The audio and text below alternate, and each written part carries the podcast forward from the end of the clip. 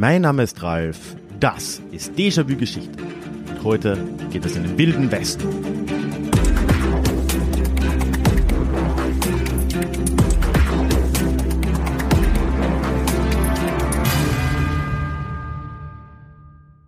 Hallo und schön, dass du heute mit dabei bist. Mein Name ist Ralf, ich bin Historiker und Déjà-vu ist für alle da, die sich mit Geschichte beschäftigen wollen, um die Welt von heute zu verstehen. Und die heutige Folge passt zwar irgendwie zu meiner aktuellen Reise durch die USA, ist aber doch irgendwo was anderes.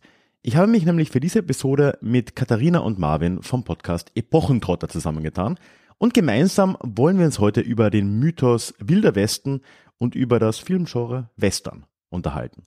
Und darüber, welchen enormen kulturellen Einfluss diese eigentlich so kurze Zeit der amerikanischen Geschichte bis heute hat. Und zwar nicht nur in Amerika, sondern weltweit. Bleib aber auch dran, denn auch heute gibt es am Ende dieser Folge wieder einen Deja Klugschiss mit einer Frage an euch.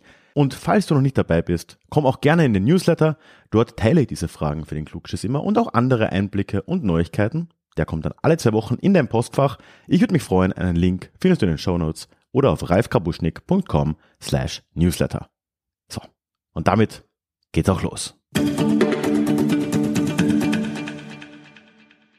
Zur Betrachtung dieses Westerns und seines Einflusses auf auch den amerikanischen Nationalmythos haben wir uns einen Film etwas genauer angeschaut, beziehungsweise streng genommen sind es zwei Filme, weil dieser Film in den letzten Jahren auch nochmal eine Neuauflage ähm, erhalten hat. Und vielen von euch ist dieser Western-Film sicherlich bekannt, denn er gehört zu den bekanntesten und wird auch gleichzeitig als einer der besten Western bezeichnet. Die Rede ist natürlich von den glorreichen Sieben. Da gibt es einmal das Original, wenn man es so nennen mag, von 1960 und es gibt eine relativ frische Neuauflage von 2016. Ich möchte euch ganz kurz die Handlung von beiden Filmen vorstellen, weil man auch, glaube ich, daran schon ein bisschen ablesen kann, äh, wie sich auch das Bild des Western womöglich verändert hat. Da werden wir dann im weiteren Verlauf der Folge natürlich drauf zu sprechen kommen. Wir fangen an chronologisch mit einmal den glorreichen Sieben von 1960. Da gibt es nämlich ein mexikanisches Dorf, was regelmäßig von Banditen überfallen wird. Es handelt sich genau genommen um eine Banditenbande und die Einwohner dieses mexikanischen Dorfes wollen das nicht länger hinnehmen. Sie gehen an die Grenze zu den USA, um dort Gewehre zu kaufen. Auch sehr schön, dass da direkt in den USA wieder die Waffen gekauft werden können, aber das schauen wir uns, denke ich, auch nochmal an. Das Problem ist natürlich, ähm, mit Gewehren muss man auch erstmal umgehen können und da haben diese ja, Zivilisten dann doch ein gewisses Problem, wo sie auch beim Kauf der Waffen darauf hingewiesen werden und entsprechend gehen sie dann dazu über, sogenannte Revolvermänner aus den USA zu engagieren, Söldner letztendlich, die ähm, ihnen dabei helfen sollen, diese Gruppe von Banditen zurückzuschlagen. Ähm, Im weiteren Verlauf haben wir es dann vor allen Dingen mit ähm, Action-Szenen zu tun. Die Einwohner des Dorfes ähm, freunden sich zunehmend auch mit dieser Gruppe von Söldnern an und äh, von Söldnern an und es kommt dann letztlich auch zum großen Showdown. Die glorreichen Sieben von 2016 ist insofern sehr ähnlich aufgebaut, dass auch eine Gruppe von Söldnern angeheuert wird. Hier haben wir äh, kein mexikanisches Dorf allerdings, sondern Rose Creek, ein Dorf, was nicht weiter verortet wird so wirklich. Ähm, und es wird auch konkret benannt, dass der Film im Jahr oder dass die Handlung des Filmes im Jahr 1879 spielen soll. Also da haben wir auch schon einen sehr konkreten Zeitbezug, wo wir dann schauen, ob der passt. Und hier ist es nicht eine Banditenbande, die dieses beschauliche Dörfchen Rose Creek bedroht, sondern ein Unternehmer, der das Land sehr gerne zu einem Spottpreis den Farmern abkaufen möchte und hier seine Goldminen ausweiten möchte, also ein sehr kapitalistisches Anliegen verfolgt. er geht dabei auch relativ knallhart vor und eine junge Farmerin, die durch auch diesen Unternehmer, der auch der Antagonist ist, zur Witwe geworden ist, zieht dann los, um ihrerseits eine Gruppe von Revolverhelden oder eben Söldnern anzuheuern und dann kommt es auch entsprechend hier zum Showdown. Also in beiden Filmen sehr ähnliche Plots mit etwas unterschiedlichen Ausgangspunkten.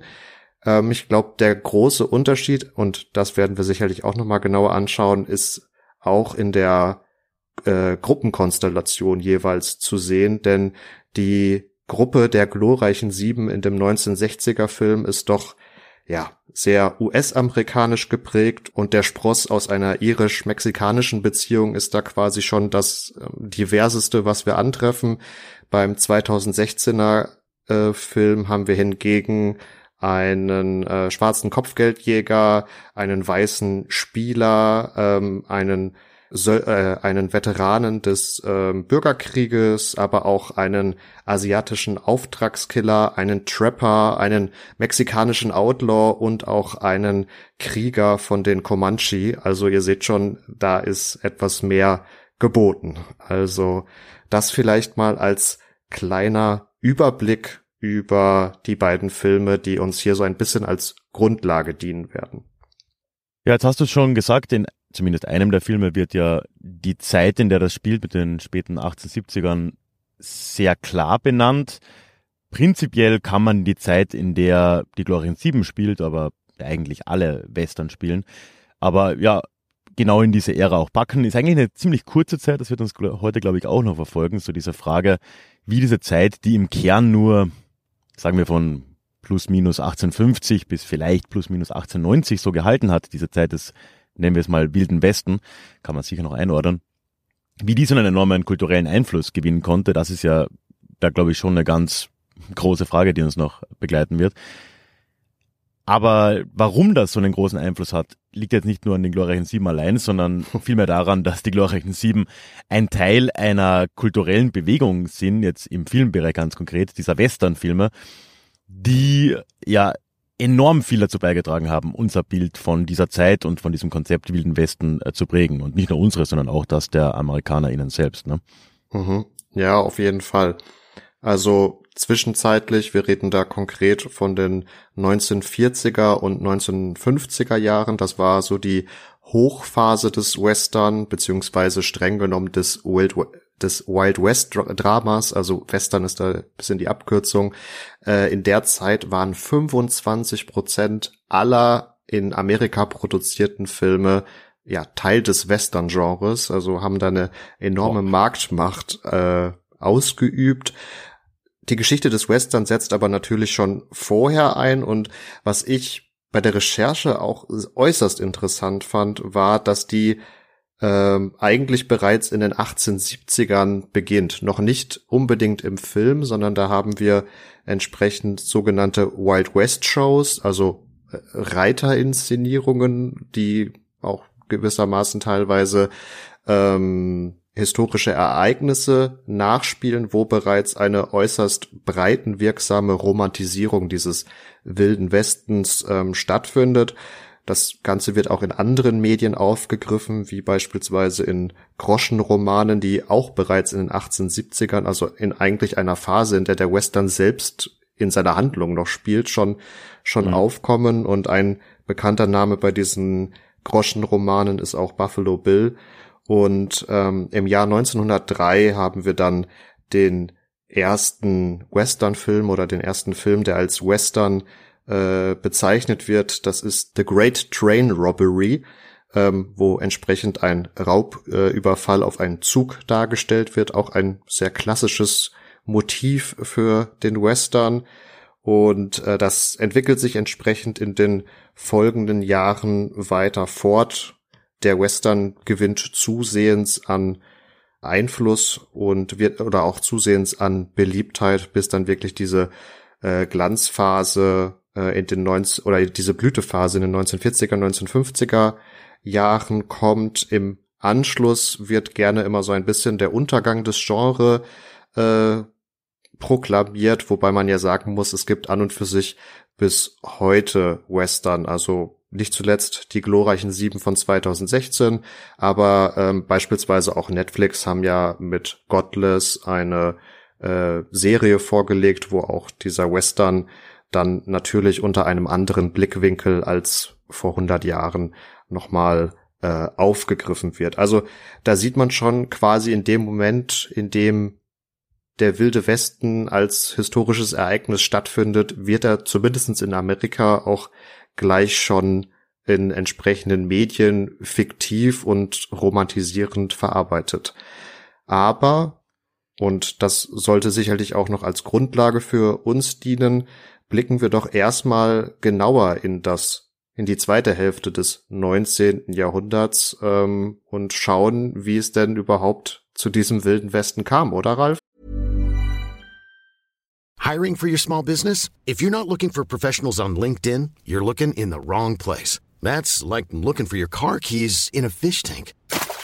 LinkedIn helps you hire professionals you can't find anywhere else, even those who aren't actively searching for a new job but might be open to the perfect role. In a given month, over 70% of LinkedIn users don't even visit other leading job sites. So start looking in the right place. With LinkedIn, you can hire professionals like a professional. Post your free job on linkedin.com slash people today. Ja, ich versuch's mal. Es ist da zugegebenermaßen schwierig, über die Zeit zu sprechen, ohne auch schon in ein paar dieser Mythenfallen quasi reinzutrappen. Ähm, das ist tatsächlich ja sehr stark mythologisiert natürlich das Ganze, nicht nur, aber halt auch ganz zentral durch äh, Westernfilme. Ne? Vielleicht mal ganz grob ist es ja so, dass dieser, diese Zeit, die wir uns anschauen, sagen wir die ungefähr die zweite Hälfte des 19. Jahrhunderts, die kann man als Zeit des Wilden Westens bezeichnen. Eigentlich treffender ist es die Zeit der, äh, die Pionierzeit, kann man eigentlich am besten noch äh, um, umtiteln. Denn darum ging es da eigentlich. Da sehen wir die Vereinigten Staaten ja in einer recht interessanten Phase der Staatsentwicklung dort, die ja sehr viel auch ermöglicht hat, äh, die Amerika heute ist. Ähm, dieses ganze, diese ganze Idee der, äh, wie heißt es im Englischen, glaube ich, from ocean to shining ocean, hat man immer gesagt. Also dieses Erstrecken über den gesamten Kontinent und auch dann daraus ableitend, ja, diese Idee der amerikanischen Großmacht. All das wäre sicher so nicht gekommen, wäre diese Pionierzeit in der zweiten Hälfte des 19. Jahrhunderts nicht in der Form eben geschehen. Also versuchen wir mal kurz zu fassen, wie das damals aussah. Die Vereinigten Staaten sind jetzt bekanntlich seit 1776, beziehungsweise dann Unabhängigkeitserklärung, ne, dann Krieg, aber ungefähr ab der Zeit, Ende des 18. Jahrhunderts, unabhängig von Großbritannien. Da sind ja bekanntermaßen erstmal die 13 Kolonien damit gemeint, die allesamt entlang der Ostküste liegen. Allerdings, wenn wir jetzt da einsteigen wollen um die Mitte des Jahrhunderts, dann hat sich dieses Gebiet schon sehr deutlich bis zur Mitte des Kontinents ausgebreitet. Amerika oder die USA vielmehr werden ja relativ in der Mitte vom Mississippi äh, durchtrennt. Übrigens ist der zwei Kilometer von mir entfernt. Ich sitze hier gerade in Mississippi tatsächlich. Und äh, der trennt dieses Land ja in mehr oder weniger zwei Hälften, wobei der Westen schon größer ist, aber kann man auf jeden Fall mal so, äh, so begreifen. Und alles bis zu diesem östlichen Ufer ist inzwischen schon in irgendeiner Form Teil dieses amerikanischen Staats, ob es jetzt als Staaten ist oder noch als, äh, was ich damals Territorien genannt hat, Territory, das waren eher so, ja, so Vorstaatsstufen. Und jetzt geschieht halt einiges, was dazu führt, dass diese Grenze immer weiter in Richtung Westen rausgeschoben wird, bis man irgendwann den Pazifik erreicht. Angefangen hat das eigentlich schon etwas früher in der napoleonischen Zeit. Nur ganz kurz, da ist wahrscheinlich der Louisiana Purchase vielen ein Begriff. Da wurde dieses gesamte Gebiet, das sehr lose, muss man sagen, von Frankreich zumindest in Anspruch genommen wurde, an diesen neuen Staat der USA verkauft. Relativ günstig auch, muss man dazu sagen. Ich glaube, es war ein Dollar pro Hektar letztendlich oder so. Also wirklich absurd günstig. Und ähm, vor allem dann aber äh, geschieht jetzt, und das bringt uns in die Zeit dieser, dieser klassischen äh, Wildwestern-Symbole, äh, geschieht Ende der 1840er Jahre etwas, was äh, das ganz schnell, äh, ganz anständig beschleunigt. Nämlich kommt es zum Krieg zwischen den USA und Mexiko, was ja selbst ein relativ junger, unabhängiger Staat war. Und ohne da jetzt zu sehr reinzugehen, da kann man über vieles reden. Da spielt Texas eine Rolle als unabhängiger Staat, ganz viele äh, Entwicklungen. Aber dieser Krieg endet halt damit, dass nach zwei Jahren, 1848, die USA über Mexiko siegen und in einem ziemlichen, man kann schon sagen, Diktatfrieden da ganz große Gebiete dessen, was Mexiko als Staatsgebiet gesehen hat, äh, übernehmen. Und wenn man sich die Karte jetzt so grob vorstellt, ich weiß, es ist jetzt sicher nicht allen ganz so klar, wo jetzt welcher Bundesstaat liegt und so, aber das Gebiet war riesig. Also wir haben den Mississippi, dann ist dazwischen nochmal kurz so ein bisschen fragwürdiges Gebiet, wo halt lange Frankreich war, ne, Louisiana und so. Aber daran anschließend haben wir dann Texas, wir haben Arizona, New Mexico, ganz Kalifornien, bis rauf in Richtung äh, Utah, Colorado. All diese Gebiete waren mexikanisch kontrolliert, wenn auch ziemlich schwach. Die meisten Menschen, die dort gelebt haben, waren Indigene. Aber doch, und das kam jetzt eben 1848 an die USA. Und damit beginnt jetzt diese Zeit des Wilden Westens und deswegen kann man es eigentlich, wenn man es ganz grob äh, so sehen will, auf 1848 wunderbar zeitlich sogar festlegen. In dieser Zeit wird dann auch ganz zufällig Gold in Kalifornien gefunden, wie praktisch. Äh, Kalifornien wird dann gleich zum Staat und damit beginnen jetzt all die Dinge, die man eigentlich mit dem Wilden Westen verbindet. Wir haben eben diesen Gold Rush von Menschen, die nach Kalifornien ziehen. Wir haben aber unfassbar viele andere Leute, die sich da auf den Weg machen, in der Hoffnung auf ja, einen Neustart, auf ein neues Glück im Westen. Da, ich denke, die Bilder allein durch Western sind uns alle bekannt, ne? Planenwagen, die da durch die Prärie ziehen. Und wirklich ganz diverse Leute, ne? wo zuvor eigentlich nur diese ja, namensgebenden Pioniere unterwegs waren, so Trapper, du hast sie schon genannt, ne? also so Fallensteller, Leute, die halt auf Pelzhandel aus sind, sind jetzt plötzlich ganze Familien unterwegs, die versuchen, sich irgendwo niederzulassen. Es gibt religiöse Gruppen, die da umherirren, die Mormonen sind da zu nennen zum Beispiel, die äh, landen genau in der Zeit auch in Salt Lake City, 1847. Es sind aber auch, äh, um da die Diversität wieder reinzubringen, was ja auch die zwei Filme sehr unterscheidet, ne, sehr viele ehemalige oder entlaufene Sklaven und Sklavinnen unterwegs. Also es macht sich einfach ein guter Teil der Menschen in den USA, wie sie damals definiert waren, eben östlich des Mississippi, jetzt auf den Weg. Und das Ganze dauert dann eben an bis, ja, kann man jetzt fragen, 1890 wird oft genannt. Da sind so die letzten großen Kriege gegen indigene Stämme zu Ende. Immer de facto mit sehr deutlichen Siegen der, der US-Armee, mit kleineren Ausnahmen. Und äh, der endgültige Abschluss ist dann eigentlich, würde ich jetzt mal sagen, spätestens 1907 zu suchen. Da wird Oklahoma als einer der letzten Staaten eingegliedert.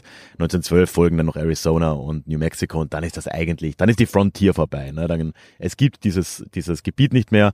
Alles ist inkorporiert, alles ist irgendwo dem Staat einverleibt.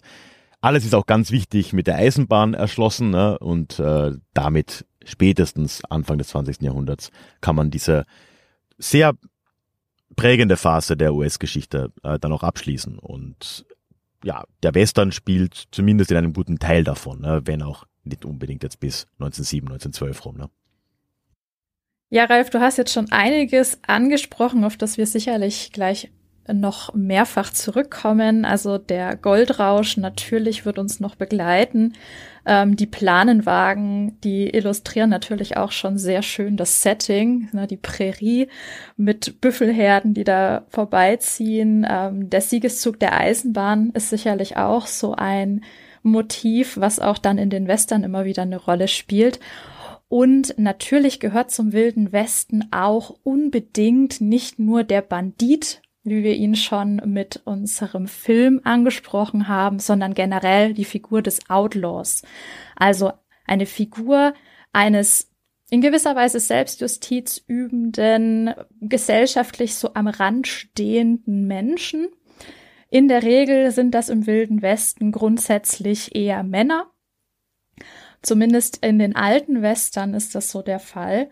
Und äh, das wollen wir uns jetzt mal ein bisschen genauer anschauen. Und den Ursprung hat diese Figur, könnte man zumindest sagen, äh, mit Henry Kings Jesse James von 1939 schon. Zumindest im Western, muss man sagen. Denn das ist ein Motiv, was äh, schon mit Robin Hood natürlich sehr viel älter ist. Ähm, und alle kennen natürlich dieses Motiv des edlen Räubers, der sein eigenes Heil zurückstellt zugunsten der Armen und äh, hier Selbstverteidigung, aber vor allen Dingen Rache für Unterdrückung nimmt, im besten Fall nicht für sich selbst, sondern für andere und somit also trotz seiner Randrolle außerhalb der Gesellschaft irgendwie Gerechtigkeit übt und auch dadurch zum Sympathieträger des Publikums natürlich wird. Der Outlaw ist vor allen Dingen auch eine Antwort auf die Ungerechtigkeit von korrupten Beamten, die es natürlich im Wilden Westen auch zuhauf gibt, zumindest wenn man den Filmen Glauben schenken darf. Ähm, wir haben ja in der neueren Verfilmung auch den durchaus skrupellosen Unternehmer Bogue, der ähm, von Geldgier getrieben ist. Auch das ist hier ein Motiv, was mit reinfließt und dem gegenüber steht eben dann der in der Regel auch am Revolver begnadete Outlaw.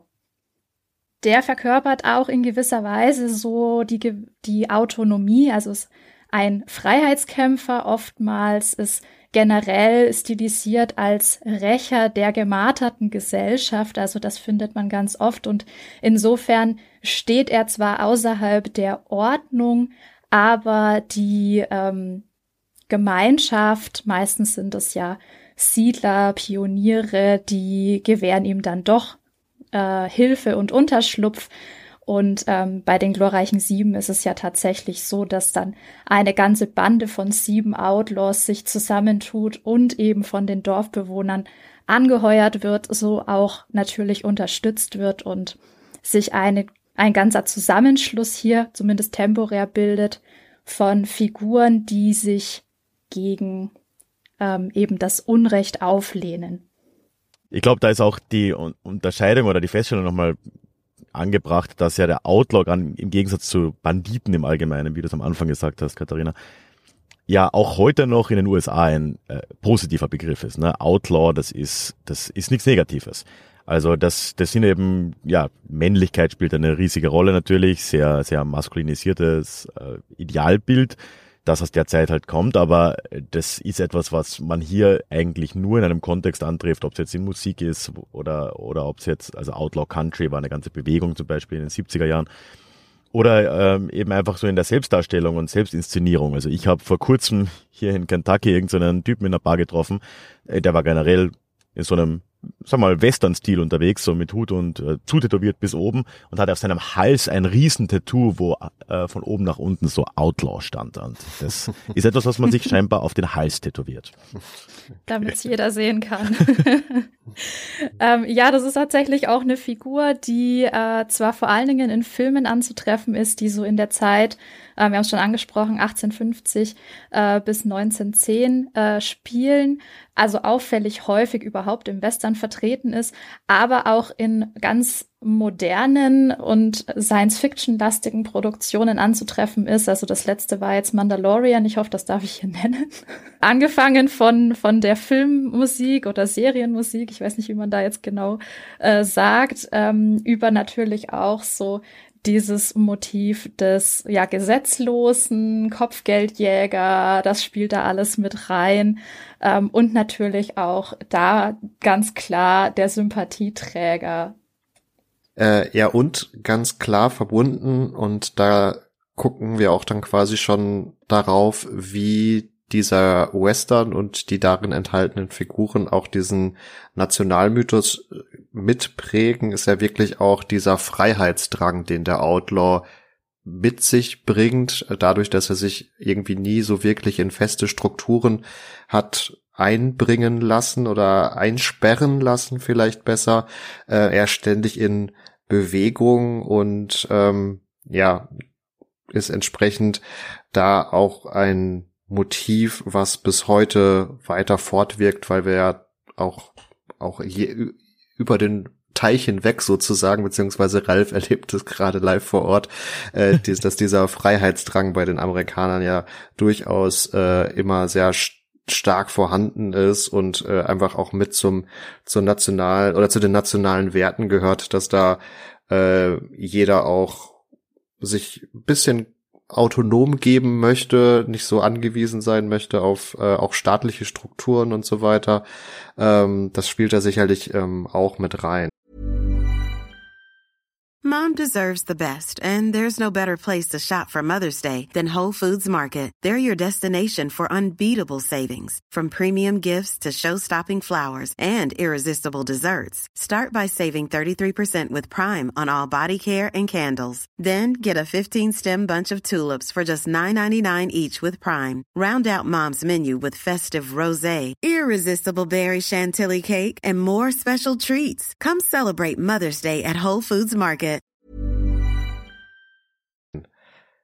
Und der Outlaw als Film oder auch als Literaturfigur, als eine fiktive Figur, hat dann gleichzeitig hin und wieder auch doch noch einen Beruf, dass er äh, als als Cowboy nämlich äh, natürlich gerne unterwegs ist. Der Cowboy auch ein äußerst klassisches Western-Motiv, ähm, was auch gerne da mit diesem Genre in Verbindung gebracht wird. Wobei man jetzt auch wirklich fairerweise sagen muss in Bezug auf die beiden äh, Filme, die glorreichen Sieben, dass wir es da dann doch eher mit mit Outlaws zu tun haben, die sich jetzt nicht unbedingt als als Cowboys äh, darstellen, beziehungsweise womöglich in ihrem in ihren vorangegangenen Jahren auch in dem Bereich vielleicht mal tätig waren, aber nachdem es doch so prägend auch für die äh, Wirkung des Western ist, wollen wir das auf jeden Fall ähm, an dieser Stelle noch mit aufnehmen. Und da ist auch wieder äußerst spannend zu sehen, diese Romantisierung des wilden Westens. Denn ähnlich wie der Outlaw und dadurch, dass da häufig auch Schnittmengen vorhanden sind, ist der Cowboy natürlich auch extrem positiv konnotiert natürlich in den Darstellungen, wobei es an und für sich eigentlich äußerst einfache und häufig auch nicht so gut bezahlte Lohnarbeiter waren, die da wirklich einen knochenharten Job ausgeführt haben, diese Viehherden zu treiben und auch äh, zu kontrollieren, auf sie aufzupassen. Und auch da wieder interessant, wie der Film und die damit einhergehenden Medien unser Geschichtsbild prägen, dass wir an und für sich immer einen weißen Cowboy vor Augen haben, wenn wir eben an diese Figur denken, wobei eigentlich dadurch, dass es sich um eher schlecht bezahlte Lohnarbeiter handelte, in den äh, US-Staaten häufig auch äh, Mexikaner oder Afroamerikaner ähm, diesen Job übernommen haben, also eher Gruppen, die den unteren sozialen Schichten im 19. Jahrhundert zuzurechnen waren, da sicherlich auch bedingt dadurch, dass es ja auch im Rahmen des Bürgerkriegs ähm, zu einigen sozialen Umwälzungen kam, was vor allen Dingen die Sklaverei äh, anbetrifft. Aber da muss man sich ehrlicherweise die Frage stellen, in den klassischen Western, wie divers sind da die Cowboys eigentlich? Ich würde sagen, nicht so divers. Und ähm, diese Romantisierung des Western für das oder zum Leben des Cowboys geht insofern natürlich auch noch weiter, dass der Cowboy immer als eine Figur dahingestellt wird, aber wir eben sehr, sehr wenig ähm, aus äh, seinem alltäglichen Leben wirklich hier auch sehen, ähm, eben weil dieses Leben vom Viehtreiben etc. gar nicht so attraktiv ist, sondern wir sehen die Cowboys dann in ihrer klassischen Kluft halt mit Hut, Stiefel und dem Revolver an der Hüfte meistens eher abseits dieser Tätigkeit, wenn sie im Saloon lungern und ihr hart verdienten äh, Lohn entweder versaufen oder verspielen oder sie dann auch in anderen Situationen eben auf gewisse Ungerechtigkeiten treffen und da greift dann wieder viel von dem, was Katharina zum Outlaw auch beschrieben hat, dass sie sich dem annehmen und äh, Selbstjustiz üben. Um den Cowboy vielleicht noch historisch kurz abzuhandeln. Ich habe gesagt, sie waren vor allen Dingen äh, in der zweiten oder um die Mitte des 19. Jahrhunderts bis dann in die zweite Hälfte des 19. Jahrhunderts von äh, Relevanz, um diese großen Viehherden äh, zu bewachen und zusammenzutreiben. Das nahm dann zusehends ab, als auch die Eisenbahnen weiter ausgebaut wurden, weil dadurch viele dieser Viehtriebe dann tatsächlich auch über die Eisenbahnlinien stattfinden konnten. Also nicht dass die Eisenbahn das Vieh getrieben hat, aber das Vieh konnte mit den Eisenbahnen transportiert werden. Und äh, der Stacheldraht wurde erfunden oder fand zumindestens äh, Verbreitung, was dann auch dazu führte, dass halt sehr einfach große Gebiete oder große Felder, äh, Wiesen abgesteckt werden konnten und es einfach der Cowboys nicht mehr bedurfte, um diese Herden auch zu kontrollieren, so dass in den 1870er, 1880er Jahren äh, die Zahl der Cowboys dann doch auch zunehmend schwand. Und das ist dann für den Western und die Outlaws oder auch die Figuren, die wir in den glorreichen Sieben sehen, vielleicht wieder interessant, dass hier natürlich dann ein Berufszweig quasi nutzlos oder zwecklos, arbeitslos geworden ist und dann in Ermangelung von womöglich weiteren Tätigkeiten als äh, alkoholisierende Outlaws eher in Saloons äh, rumhangen und wir haben ja auch bei den glorreichen Sieben einige eher gescheiterte Existenzen, äh, die womöglich dann vorher mal Cowboys waren und jetzt einfach ähm, ja keiner Tätigkeit mehr nachzugehen hatten, wodurch sie dann zunehmend gesetzloser oder zumindestens im Sinne des Outlaws autonomer wurden. Ja, ist irgendwie auch bezeichnet, ne, wenn dein äh, Job durch sowas Einfaches wie einen Stacheldraht vollkommen obsolet gemacht werden kann. naja. ja, wenn wir schon bei den Cowboys äh, sind, dann ist natürlich das klassische Gegenstück, jetzt abseits von vielleicht Banditen, ist natürlich, man spielt inzwischen glaube ich nicht mehr so sehr, aber als ich aufgewachsen bin, noch Cowboy und Indianer. Ne? Äh, übrigens auch ein Wort, was zumindest im Englischen tatsächlich noch verwendet wird. Ich werde jetzt versuchen, eher äh, Ureinwohner oder Native zu sagen, aber hier trifft man tatsächlich noch relativ viele Indien-Verweise. Sei es drum. Äh, das ist etwas, was äh, ja extrem, also alles wird ja natürlich, alle Charaktere werden im Western stark vereinfacht. Ich glaube, im Film allgemein, in verschiedenen Abstufungen, aber im Western schon sehr deutlich. Äh, das haben wir jetzt bei allem schon gesehen, bei den Outlaws, bei den Cowboys, aber ich würde schon mal sagen, die Natives, äh, Indianer werden mit am meisten äh, simplifiziert und äh, auf das wirklich äh, Grundlegendste runtergebrochen. In welchen Rollen sieht man sie üblicherweise in Westernfilmen? Ja, meistens in kleinen Banden umherreiten mit Gewehren und entweder beim Überfallen eines Zuges oder beim Überfallen einer Gruppe. Jetzt gut, im, im Fall der Glorien 7 ist das äh, zwar nicht eine, eine Gruppe von Ureinwohnern, aber da könnte sie genauso gut sein. Das ist also die, die, die böse Gruppe, die das Dorf bedroht. Das könnte in einem anderen Film genauso gut eine, äh, eine Native-Gruppe sein. Das ist so die klassische Rolle, äh, die ihnen zugewiesen wird. Was, äh, wie ich finde, in einem ganz krassen Gegensatz zu dem steht, wie halt die Realität ausgesehen hat. Wenn man sich jetzt Outlaws oder Cowboys hernimmt, die sind ja alle in diese, in diese Frontier gezogen, in meist relativ geringer Zahl, muss man ehrlicherweise sagen und haben dort eben versucht, ihre Existenz irgendwie äh, zu erhalten.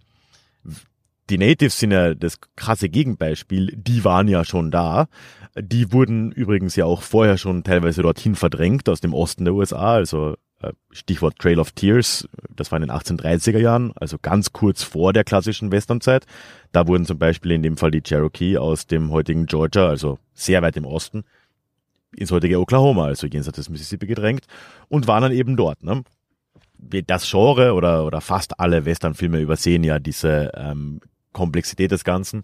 Und in Wirklichkeit sind wir hier in einer Gegend unterwegs, die ganz stark ja von UreinwohnerInnen geprägt ist, die dort eigentlich, wie vorhin schon gesagt in der kurzen Einleitung, eigentlich de facto die einzigen waren, die dort gelebt haben. Da waren nicht viele Leute aus Mexiko oder, oder ehemalige Kolonialbeamte jemals unterwegs. Da waren halt in erster Linie die Natives. Und äh, ja, die gezeigten Überfälle und so weiter waren halt dann eher Teil der sogenannten Indianerkriege. Und äh, die wiederum waren ja meistens sehr, sehr einseitige Kriege, wo nicht etwa ein Cowboy gegen eine Gruppe von äh, Ureinwohnern irgendwie angekämpft hat, sondern es war meistens so, dass eine relativ gut ausgestattete US-Armee gegen eine viel kleinere und schlechter äh, ausgestattete Gruppe von Natives vorging und meistens äh, sehr deutlich gewonnen hat. Ja, und auch das endet ja dann äh, mit der klassischen Wild-West-Zeit. Hier aber aus dem ganz gleichen Grund, warum auch alles andere geendet hat. Jetzt, ja, die Frontier war halt irgendwann weg. Und damit war auch diese Idee von einem ähm, Indian Territory weg, weil dieses ganze Gebiet auch immer wieder mal eigentlich als durch die US-Regierung vorgesehenes ja, Heimatgebiet für UreinwohnerInnen in Amerika vorgesehen war. Indian Territory, das hat sich immer wieder mal verschoben, ne? Das war mal im Norden, wo heute Indiana ist. Kein Zufall der Name das war dann irgendwann mal alles jenseits des Mississippi und dann wurde es immer kleiner, kleiner, kleiner. Irgendwann sollte es Oklahoma sein, dann wurde auch Oklahoma zum Staat und deswegen habe ich vorhin gesagt, 1907, als Oklahoma zum Staat wird, ist wahrscheinlich auch die Frontierzeit vorbei, weil damit ist jetzt auch die Phase der in irgendeiner Form gearteten Selbstverwaltung von äh, UreinwohnerInnen vorbei, außerhalb von den heute noch bekannten Reservaten zumindest. Was wir mit beiden äh, Klischeefiguren oder Stereotypen jetzt angesprochen haben, ist natürlich auch die Beziehung zum Pferd als treuen Begleiter von Cowboy, aber natürlich auch des Ureinwohners, ähm, teilweise so sehr stilisiert, dass es wirklich der einzige Freund ist. Also wer an Lucky Luke denkt, der denkt natürlich auch an das Pferd, dessen Name mir jetzt leider entfallen ist. Schreibt's gerne in die Kommentare. Ähm, also der Umherziehende, der quasi nur sein Pferd hat, auf das er sich aber zu 100 Prozent oder zu 110 Prozent verlassen kann und in einem ganz, ganz klassischen Western, den wahrscheinlich viele noch aus ihrer Kindheit kennen.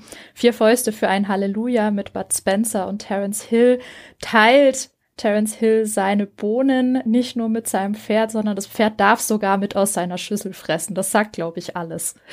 Und ähm, wenn wir vom Pferd reden, dann reden wir natürlich auch wieder vom Ritt durch die Prärie, den ich schon mal angesprochen habe, und sind dabei natürlich auch bei den ähm, Spielorten beziehungsweise bei den Schauplätzen für wiederum weitere Motive, die wir immer wieder finden. Ähm, Verfolgungsjagden sind hier natürlich was, was immer wieder vorkommt. Ähm, Zusammenstöße zwischen Gut und Böse mit einem Showdown, im Idealfall mit einem Duell zwischen den zwei Kontrahenten. Ähm, Postkutschenunfälle spielen sich natürlich auch dort ab. Und ein weiterer sehr beliebter Ort, den haben wir schon kurz angesprochen, ist natürlich dann auch in einer dieser kleinen entstandenen Siedlungen der Saloon. Und da konzentriert sich quasi das Leben neben der Hütte, in der der Sheriff sitzt, eigentlich komplett drauf. Denn der Saloon ist so Versammlungsort, Bar, äh, Bordell, ähm, Wirtshaus, Abendbespaßung, wie auch immer. Dazu gehört natürlich dann auch die hauseigene Prostituierte, die meistens auch noch die einzige weibliche Anlaufstelle, wenn es drauf ankommt, ist für sämtliche Bewohner. Der resolute Wirt, ähm, ein Honky-Tonk-Spieler, ähm, Whisky trinkende, Kartenspielende, Cowboys im Idealfall oder marodierende Banden, die dann beim Kartenspiel auch gern mal sich den Revolver natürlich äh, an den Kopf halten. Also das ist natürlich so ein Setting, das finden wir immer wieder und da fallen mir auch immer dann diese Schaufassaden ein.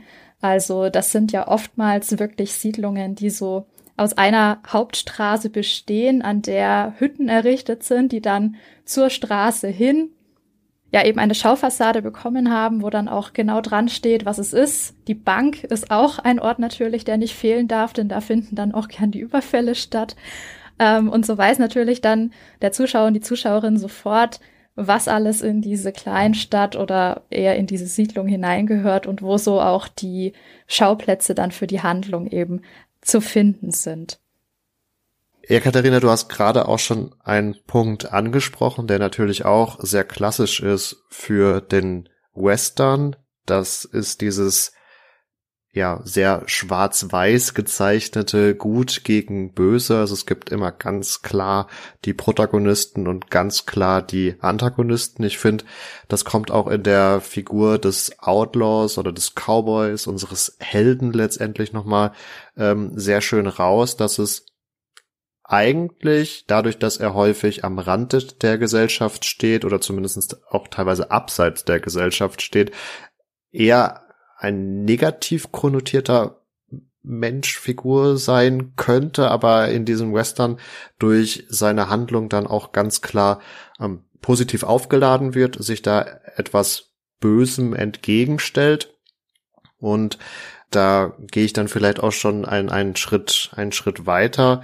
Ähm, das, was Ralf gerade äh, angesprochen hatte mit den äh, Ureinwohnern, die hier zurückgedrängt werden, die sich im Western auch häufig wehren und man ja an und für sich äh, so ein Gefühl bekommen könnte, okay, das ist ja letztendlich nur Notwehr, was die da betreiben, aber sie werden dann vor allen Dingen im klassischen Western doch ja sehr stereotyp in diese Schublade der Antagonisten reingeschoben. Sie sind das Böse, was bekämpft werden muss. Äh, für deren Motive hat man äh, kein Verständnis und entsprechend werden die Handlungen, die hier auch unter anderem gegen die äh, First Nations durchgeführt werden, vor allem die gewalttätigen Handlungen, ja dann letztendlich auch legitimiert durch diese klare Zeichnung von Gut gegen Böse und auch wird eine gewisse Selbstjustiz legitimiert. Ja, und Selbstjustiz ist was, was zum Western genauso gehört wie alle bisher schon genannten Motive und Gemeinplätze.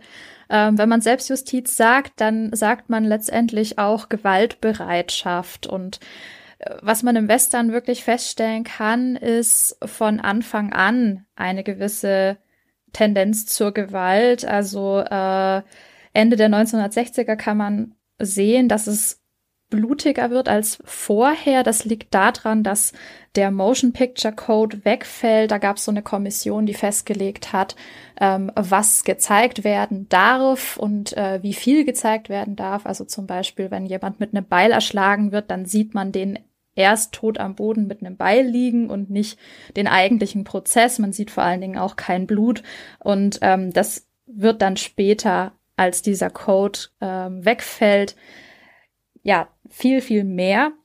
Und das heißt, die meisten Western, die wir heute wahrscheinlich noch kennen, ähm, sind sehr stark geprägt von dieser Gewaltbereitschaft. Und ich habe ja das Duell auch schon angesprochen. Ähm, wir haben verschiedene Überfälle schon thematisiert. Also der Westen ist hier quasi ein rechtsfreier Raum, in dem das auch alles seinen Platz hat und auch stattfinden darf. Denn diese ganze Gewaltbereitschaft, die man sieht, ist wie Marvin schon gesagt hat, letztendlich aufgeteilt in Gut versus Böse und die Guten, die dürfen Gewalt anwenden, weil diese Gewalt immer als Gegengewalt und damit moralisch vertretbar inszeniert wird. Denn die ist immer als Reaktion auf eine übermäßige Gewalt oder eine unbegründete Gewalt vor allen Dingen ähm, dargestellt. Also um nochmal auf unser Beispiel zurückzukommen, ähm, die glorreichen Sieben von 1960 haben ja eben diese mexikanischen Banditen und ähm, die handeln quasi aus Sicht der Dorfbewohner ja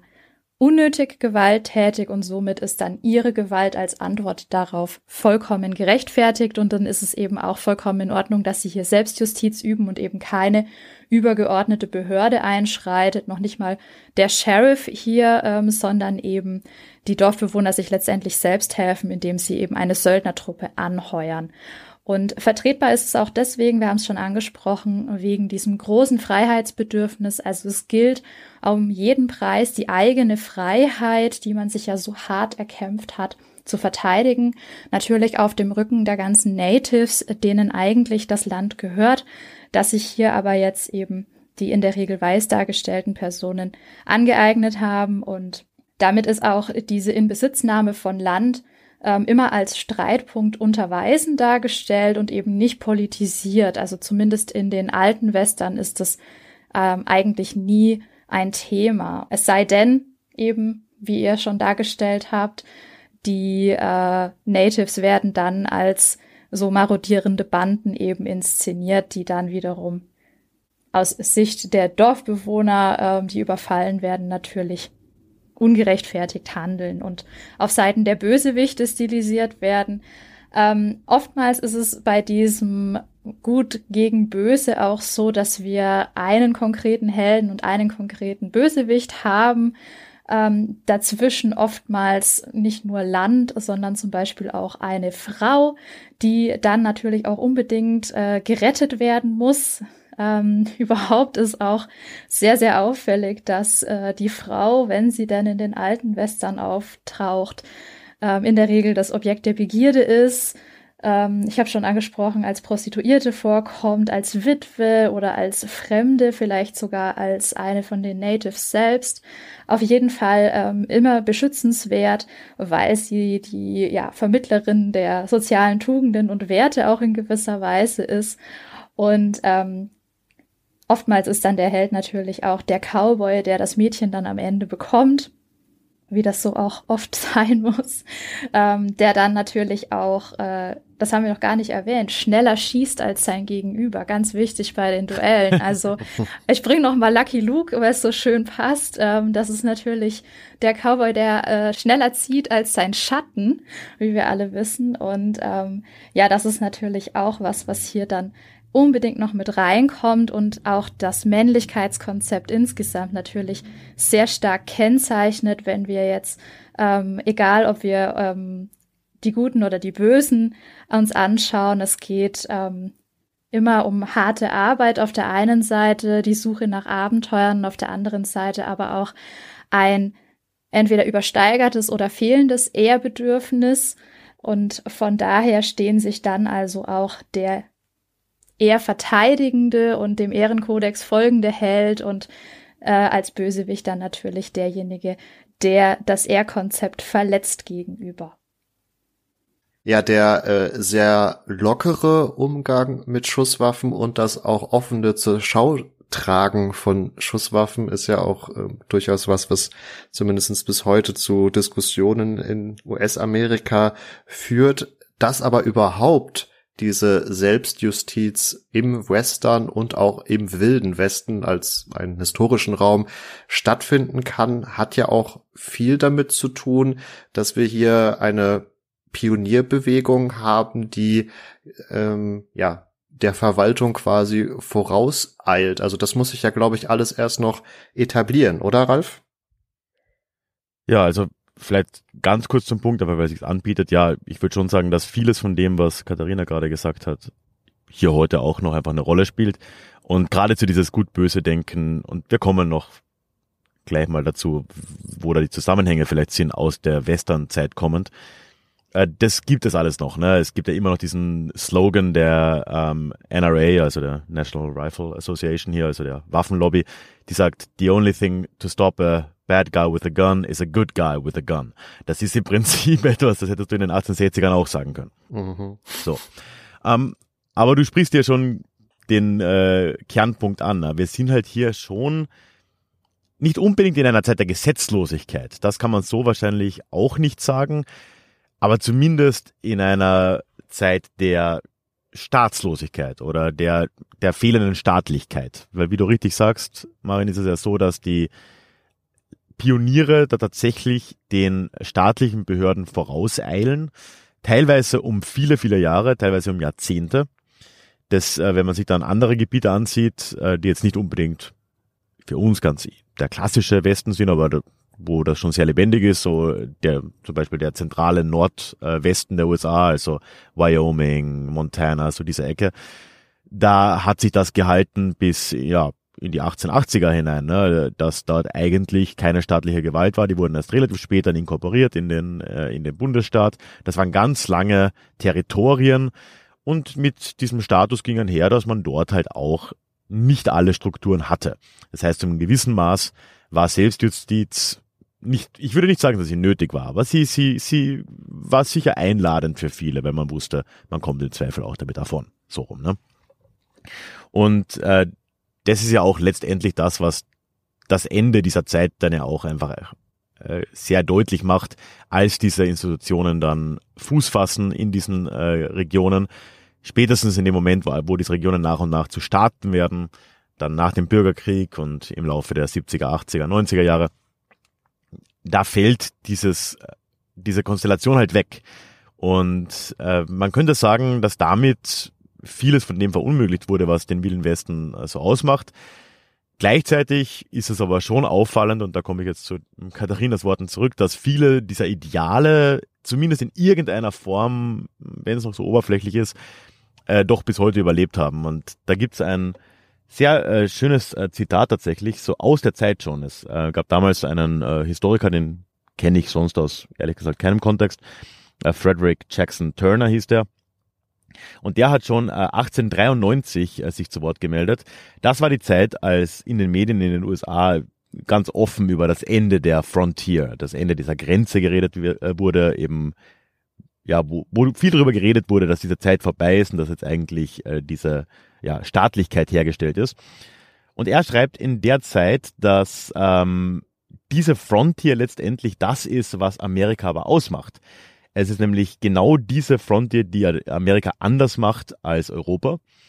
Und äh, für ihn ergeben sich daraus ganz klassische amerikanische Werte, auch damals schon, 1893. Äh, Und er nennt das so Dinge wie Unabhängigkeit, Selbstständigkeit.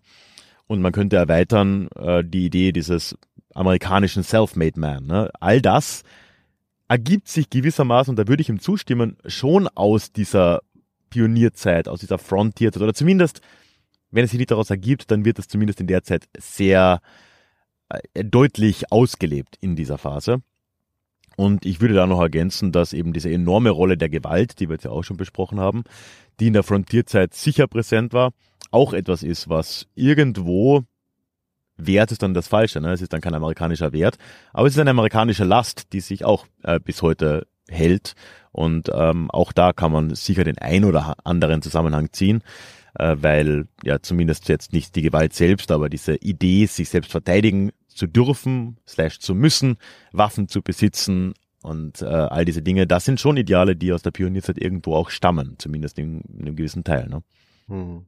Nicht ohne Grund hat man dann nach dem Zweiten Weltkrieg ja auch die New Frontier ausgerufen und äh, wollte gen Weltraum streben. Also da äh, spielt das auch nochmal eine, eine Rolle mhm. und äh, auch da, da schwingt ja auch viel mit, dass ähm, zumindest aus Sicht von US-Amerika äh, sie bestimmt waren, diesen Kontinent für sich zu erobern. Und das fließt ja auch, finde ich, doch auch sehr, äh, sehr klar in die Western mit ein, wo ja, das einfach glorifiziert wird, dieser Zug gen Westen und gleichzeitig auch die Gewalt gegenüber anderen Gruppen, ja, ich hatte es schon gesagt, legitimiert wird, nicht nur weil die böse sind und Selbstgewalt ausüben, sondern auch, weil ihnen quasi die Zivilisation gebracht äh, werden soll, also gegenüber den First Nations, aber äh, bisweilen auch gegenüber äh, bei, äh, mexikanischen Gruppen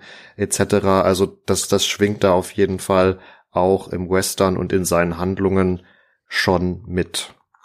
Ja, apropos Revivals, ähm, wie bei Frontier und New Frontier haben wir natürlich auch ein Revival des Westerns, äh, das gefeiert wird seit den 2000ern und nicht zuletzt ist unser Beispiel ja auch hier einzuordnen, denn 2016 ist ja der neue glorreiche Sieben-Film entstanden, der sich ja durchaus in der Story auch vom vorherigen unterscheidet, haben wir festgehalten. Ähm, auch in der Besetzung von den Figuren natürlich hier ähm, eine Prägung auch der Entstehungsjahre natürlich zeigt. Alleine, dass hier eine Frau ähm, nicht mehr nur passiv dargestellt wird, sondern als wenn man so möchte, eigentliche Heldin auftritt, denn sie ist es, die am Ende den Bösewicht erschießt. Ähm, da macht sich das schon bemerkbar und man sieht auch noch andere Veränderungen, die das Genre Western betreffen. Ähm, zum einen findet endlich eine Auseinandersetzung auch mit den brutalen Kämpfen der Pioniere gegen die Ureinwohner statt. Ähm, ich möchte nicht sagen, dass hier ein dezidiert kritischer Umgang stattfindet, aber man bringt die Thematik dann doch zumindest mal ein und thematisiert es überhaupt. Ähm, dann gibt es auch richtig stark gemachte weibliche Figuren, sogar bis hin zur Heldin. Also in The Missing zum Beispiel mit Kate Blanchett haben wir wirklich eine absolute Heldenfigur, die hier weiblich besetzt ist.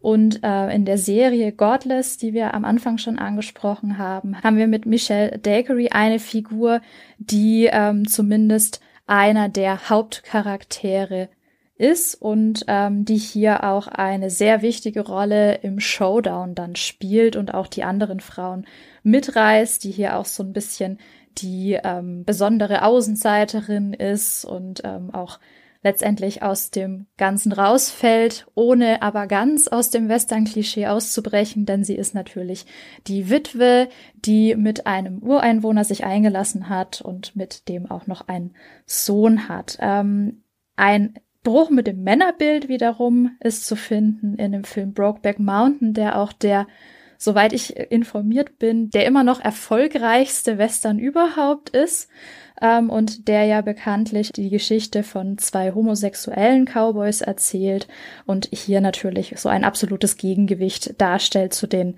klassischen Western.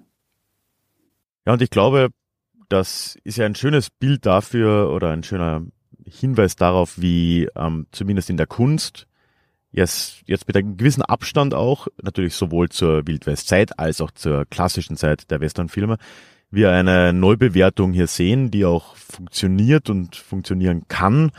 Natürlich von Film zu Film in unterschiedlicher ähm, Qualität, würde man, kann man glaube ich sagen. Und ich würde schon auch sagen, dass äh, das Bild des, des, des Wilden Westens auch in den USA sich langsam im Allgemeinen äh, zu wandeln scheint. Bei uns wird das sicher eher mit Verzögerung eintreten. Ich würde sagen, in Europa, Deutschland, Österreich ist es ja eher so, dass gewisse Bilder einfach weniger relevant sind. Also Cowboy und Indianer oder so nimmt halt einfach als kulturelles äh, Ding generell ab. Hier würde ich sagen, ist es zumindest positiv zu sehen, dass gerade diese Frage der Natives schon seit den 70er Jahren eigentlich anders behandelt wird und diese Rolle, die ja durchaus komplex ist, ne, sie sind jetzt ja nicht nur Opfer, sie sind ja, Menschen, die aus äh, unterschiedlichsten Motiven gehandelt haben, aber zumindest nicht mehr reine Bösewichte. Und man kann nur hoffen, dass viele der ähm, neuen Aufarbeitungen im Western, was dann auch in Richtung Männlichkeit geht, in Richtung ja dieses Selbstverteidigungszwanges fast schon, den es in Amerika gibt und daher darauf aufbauend auch auf die äh, Gewalt, ja, sich da auch gesamtkulturell äh, etwas tun wird. Die Hoffnung besteht und wenn es der Western vormacht, dann in der Geschichte haben es die Leute tendenziell nachgemacht. Also ich hoffe.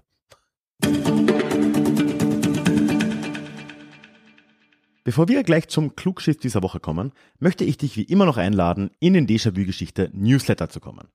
Dort erwarten dich alle zwei Wochen Geschichte in deinem Postfach, dazu Neuigkeiten zum Podcast und was sich bei mir und Déjà-vu-Geschichte allgemein tut. Der direkte Austausch mit mir ist am einfachsten per Mail möglich. Ich kann dich erreichen, du kannst auf jede Mail antworten und ich melde mich garantiert dir zurück. Und es gibt als kleines Dankeschön für die Anmeldung noch ein exklusives Hörbuch direkt zum Download. Das heißt Psoffene Geschichte, wie Alkohol die Geschichte prägte. Und ja, alle Infos dazu findest du natürlich in den Shownotes verlinkt oder auf ralfgrabuschnick.com slash newsletter. Ich würde mich freuen und damit kommen wir jetzt aber auch zum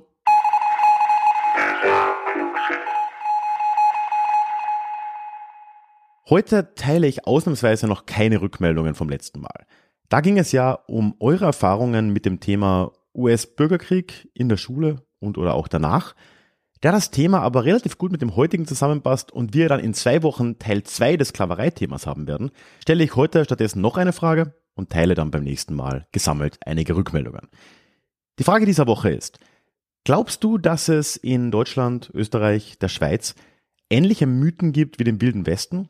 Die bis heute die kulturelle Wahrnehmung dieser Länder und vor allem auch die Selbstwahrnehmung auf irgendeine Art bestimmen, so wie wir das heute für Amerika und den Wildwesten besprochen haben.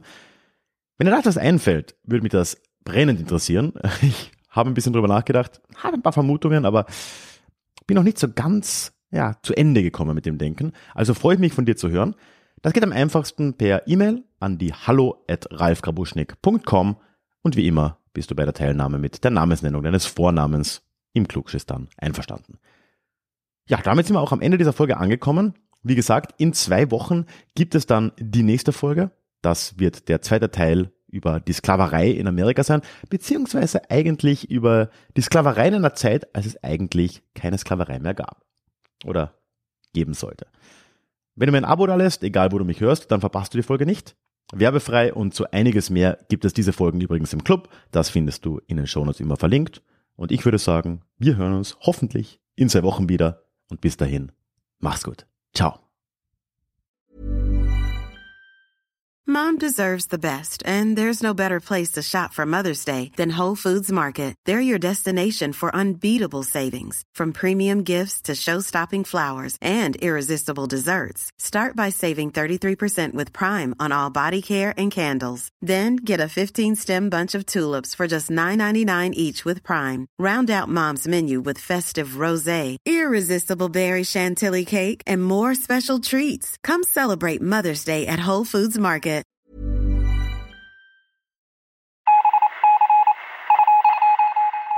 Möchtest du dich noch mehr mit Geschichte beschäftigen? Dann werde doch Teil der Community und hol dir deine persönliche Dosis Geschichte regelmäßig ins Postfach. Mit dem Déjà-vu Geschichte Newsletter. Dort erwarten dich abwechslungsreiche Geschichte-Häppchen, zweimal im Monat direkt in dein E-Mail-Postfach, Austausch mit mir, ich kann dich erreichen, du kannst mir direkt antworten und ich melde mich auch garantiert wieder zurück.